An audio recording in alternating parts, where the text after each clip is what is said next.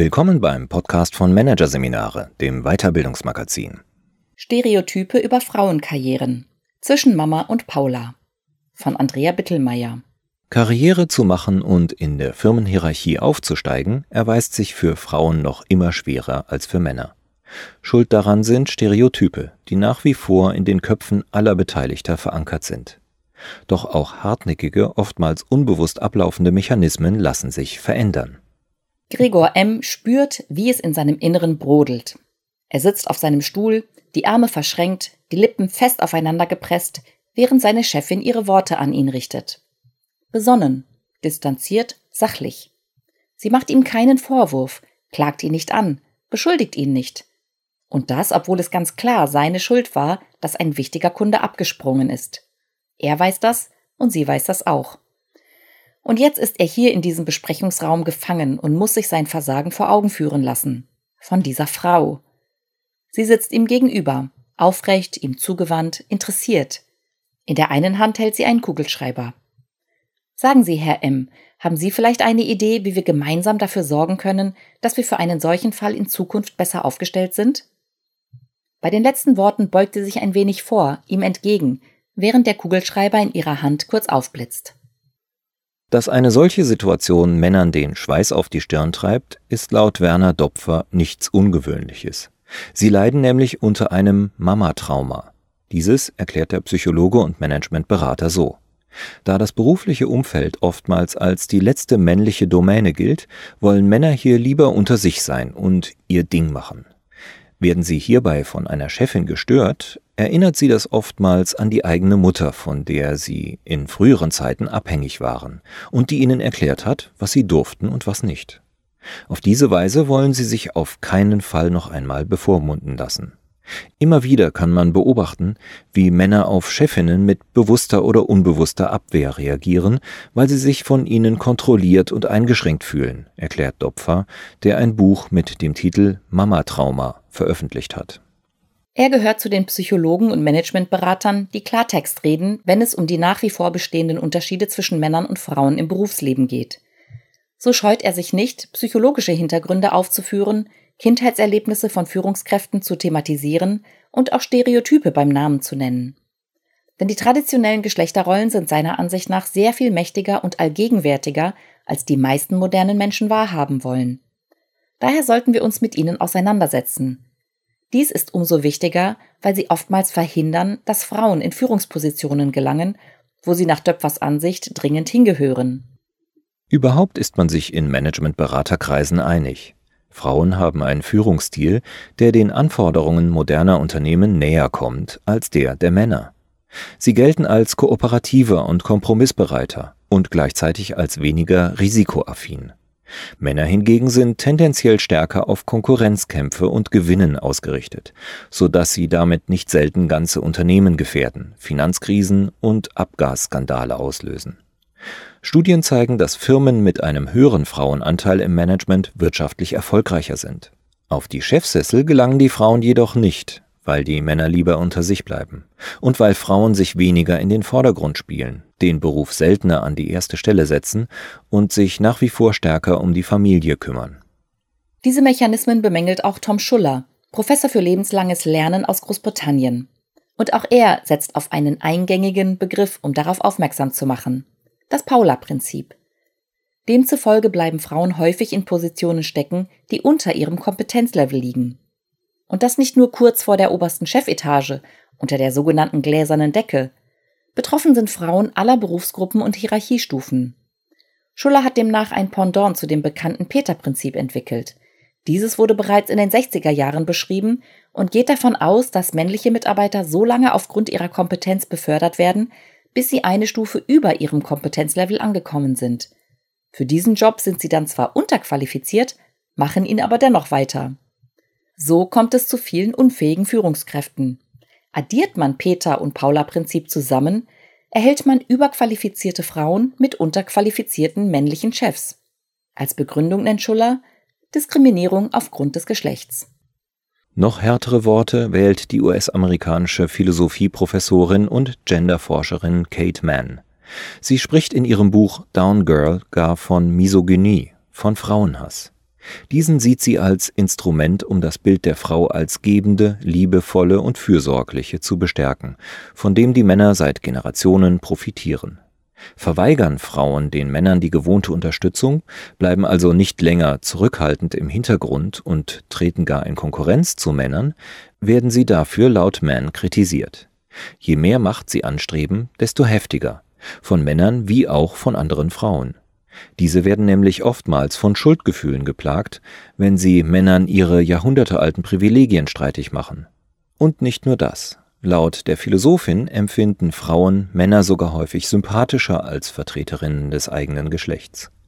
Mann spricht auch von Himpathy, vom englischen him, also ihn oder er. Ebenfalls eine neue Begriffsschöpfung, die zu denken geben sollte. Und zwar beiden Geschlechtern. Denn auch Frauen sind mit den bestehenden Geschlechterrollen aufgewachsen und orientieren sich daran. Auch sie mögen männliche Chefs häufig mehr und schätzen ihre Leistung höher ein. Das bestätigt auch die Trainerin und Managementberaterin Sigrid Meuselbach, die Frauen seit vielen Jahren dabei hilft, sich in der männerdominierten Wirtschaftswelt zurechtzufinden. Den wohlwollenderen Blick von Frauen auf Männer erfährt sie auch am eigenen Leib.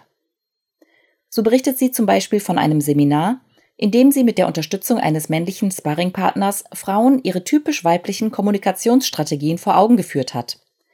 Am Ende des Seminars wurde der Mann von den Teilnehmerinnen mit Lob überhäuft. Wie toll das Seminar gewesen sei und was sie alles daraus mitnehmen würden. Das hat mich gefreut, denn ich habe das Seminar ja konzipiert, erklärt Meuselbach. Nur hätte daher ein großer Teil des Lobes eigentlich an mich gerichtet werden müssen. Dem war aber nicht so, erinnert sich die Gender-Expertin. Mittlerweile thematisiert Meuselbach derartige, von Ungleichgewicht geprägte Szenen in ihren Seminaren. Dabei fragt sie ihre Teilnehmerinnen zum Beispiel, kennen Sie auch Situationen, in denen ein Mann das ganze Lob einheimst, obwohl Sie den Großteil der Arbeit geleistet haben?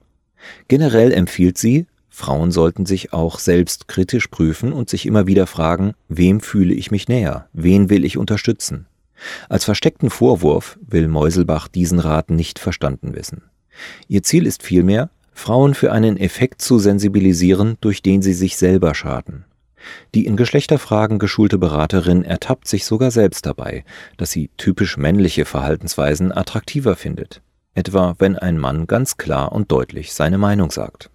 Solche Denk- und Verhaltensweisen sind besonders schwer auszumerzen, weil sie wie die Hympathie oder das Mamatrauma häufig im Hintergrund ablaufen, sprich ohne dass es den Betroffenen bewusst wäre.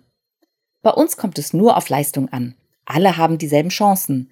Hört Nicola Bjock, Beraterin mit Diversity-Schwerpunkt, häufig, wenn sie in den Führungsetagen der Unternehmen die Diversity-Frage stellt. Wenn es nur so wäre, sagt sie, aber leider machten sich die Führungskräfte hier etwas vor. Fakt ist nämlich, auch in diesen Unternehmen haben Frauen deutlich weniger Chefposten inne als Männer. Laut Bjock liegt diese Diskrepanz in der unbewussten Voreingenommenheit, im Fachjargon Unconscious Bias, begründet. Denn natürlich, so verdeutlicht Björk, stehe morgens niemand auf und denke, heute werde ich wieder ein paar Frauen benachteiligen. Trotzdem passiere genau dies jeden Tag. Die Beschäftigung mit den unbewussten Verhaltenspräferenzen sei daher ein wichtiger Hebel für mehr Gleichberechtigung in den Unternehmen. Das hat auch die Führungsriege des Essener Chemiekonzerns Evonik erkannt, dessen Belegschaft allein aufgrund der Branchenzugehörigkeit überwiegend männlich ist. So erklärt Nicole Brausch, deren Aufgabenbereich neben dem Executives und Talent Development auch die Diversity umfasst. In einem komplexen und dynamischen Umfeld sind wir oft gezwungen, schnell auf Ereignisse zu reagieren, Risiken abzuwägen und wichtige Entscheidungen zu treffen. Hierbei helfen unbewusste Denkmuster, die fest in unserem Unterbewusstsein verankert sind. Leider könne dies jedoch auch zu vorurteilsbehafteten und verzerrten Entscheidungen führen. Es sei daher wichtig, dieses Risiko zu kennen und etwas dagegen zu unternehmen. Eine der Gegenmaßnahmen bei Evonik sind Trainings, in denen die unbewussten Bewertungsmechanismen thematisiert werden. In diesen geht es zum Beispiel darum, wie sich in Stresssituationen aufkommende Vorurteile und Verurteilungen verhindern lassen. An den Trainings haben bislang mehr als 200 Führungskräfte und Talente teilgenommen. Die Resonanz ist gut, berichtet Brausch. Und auch überhaupt scheint das Thema den Puls der Zeit zu treffen. Im Online-Learning-Angebot des Konzerns gehören Learning Journeys zu Diversity und Unconscious Bias zu den beliebtesten Angeboten. Und nicht nur in der Weiterbildung sind beide Themen präsent. Die Reduzierung von Unconscious Biases wird bei Evonik ausdrücklich als wichtiger Beitrag zum wirtschaftlichen Erfolg betrachtet. Sie ist auch in den Mission Statements des konzerneigenen Diversity Councils festgeschrieben. Ebenso ist es ein erklärtes Ziel des Unternehmens, den Frauenanteil auf allen Ebenen zu erhöhen. Erfolge sind bereits sichtbar, auch in den Führungspositionen. So ist der Anteil weiblicher Mitarbeiter in Managementfunktionen zwischen 2011 und 2018 von rund 17 auf 24 Prozent gestiegen. Brausch sagt, vor allem in den jüngeren Altersgruppen sehen wir positive Effekte. Bei den unter 40-Jährigen liegt der Anteil der weiblichen Mitarbeiter mittlerweile bei knapp 30 Prozent. Das Beispiel Evonik macht Hoffnung, führt aber gleichzeitig vor Augen, Diversity stellt sich nicht von alleine ein. Sie zu erreichen ist schwere Arbeit und noch lange nicht gang und gäbe. Das unterstreichen auch die Studienergebnisse der schwedisch-deutschen Albright Stiftung. Es sind Zahlen, die wenig positiv stimmen. So waren im Jahr 2017 immer noch 92 Prozent der Vorstandsmitglieder in den 160 untersuchten börsennotierten Unternehmen Männer.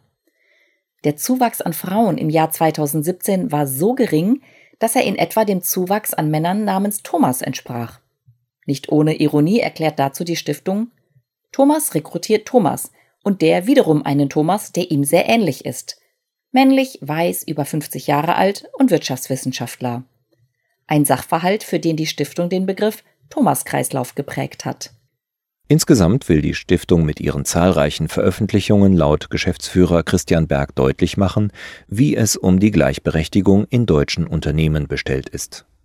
Er selbst kommt aus Schweden, hat den Blick von außen und empfindet die Geschlechterstereotype in Deutschland als besonders starr. Sein Gefühl trügt ihn nicht.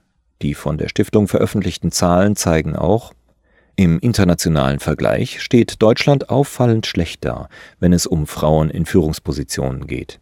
Vergleicht man den Frauenanteil in den Vorständen der führenden Börsenunternehmen in Deutschland, Frankreich, Großbritannien, Polen, den USA und Schweden, belegt Deutschland den letzten Platz, weit hinter den USA und Schweden.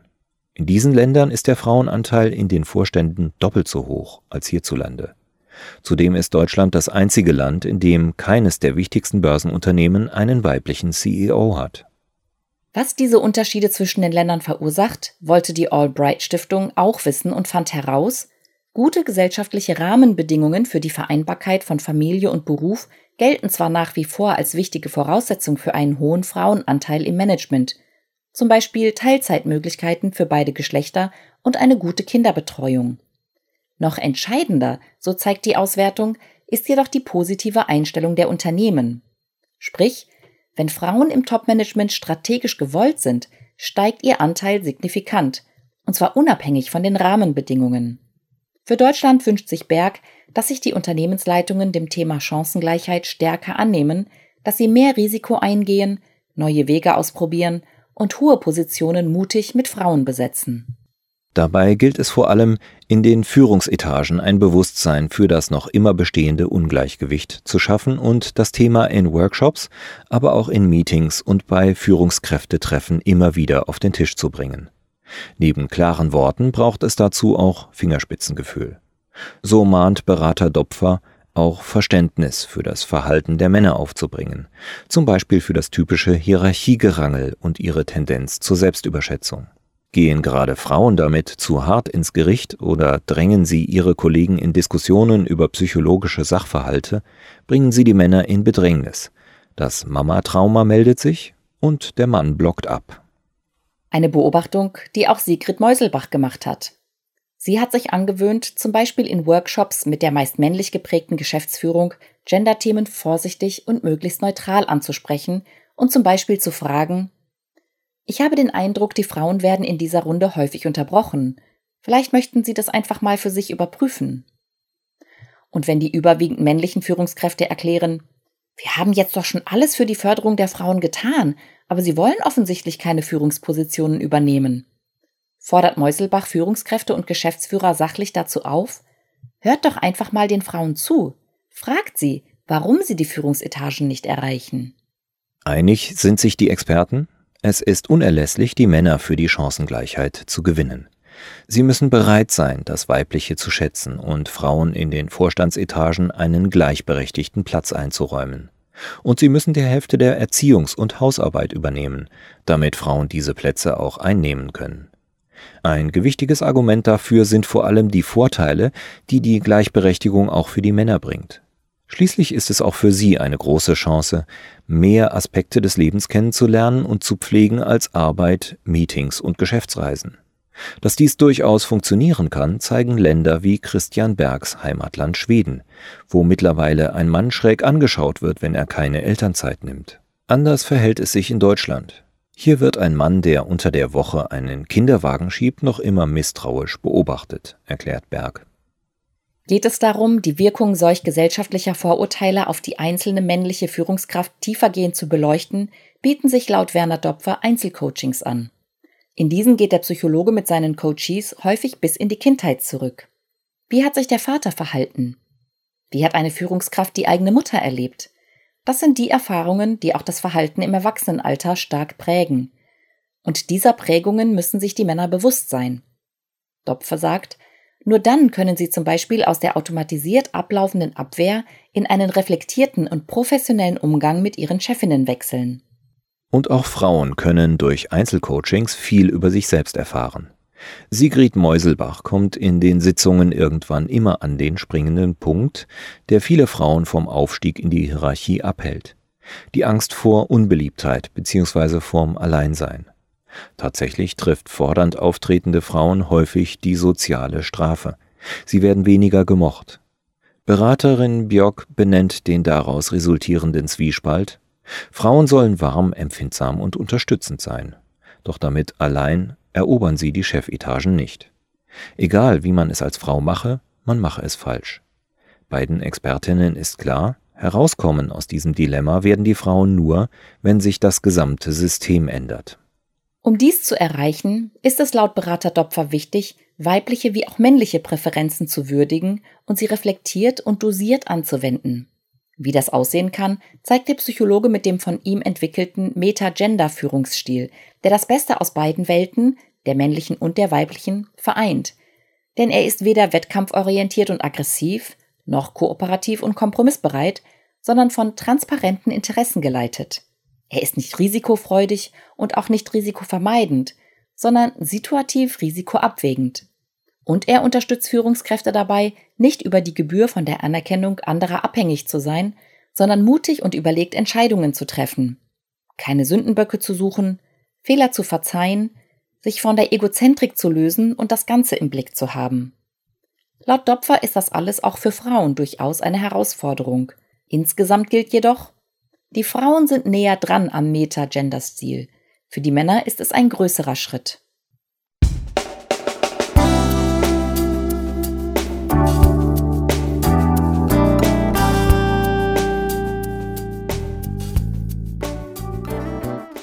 Sie hörten den Artikel Stereotype über Frauenkarrieren zwischen Mama und Paula von Andrea Bittelmeier aus der Ausgabe September 2019 von Managerseminare, produziert von Voiceletter. Weitere Podcasts aus der aktuellen Ausgabe behandeln die Themen Ressourcen für die VUCA-Welt, Fit für Arbeit 4.0 und überflüssige Prozesse entsorgen, Time to Care. Weitere interessante Inhalte finden Sie auf der Homepage unter managerseminare.de und im Newsblog unter managerseminare.de/blog.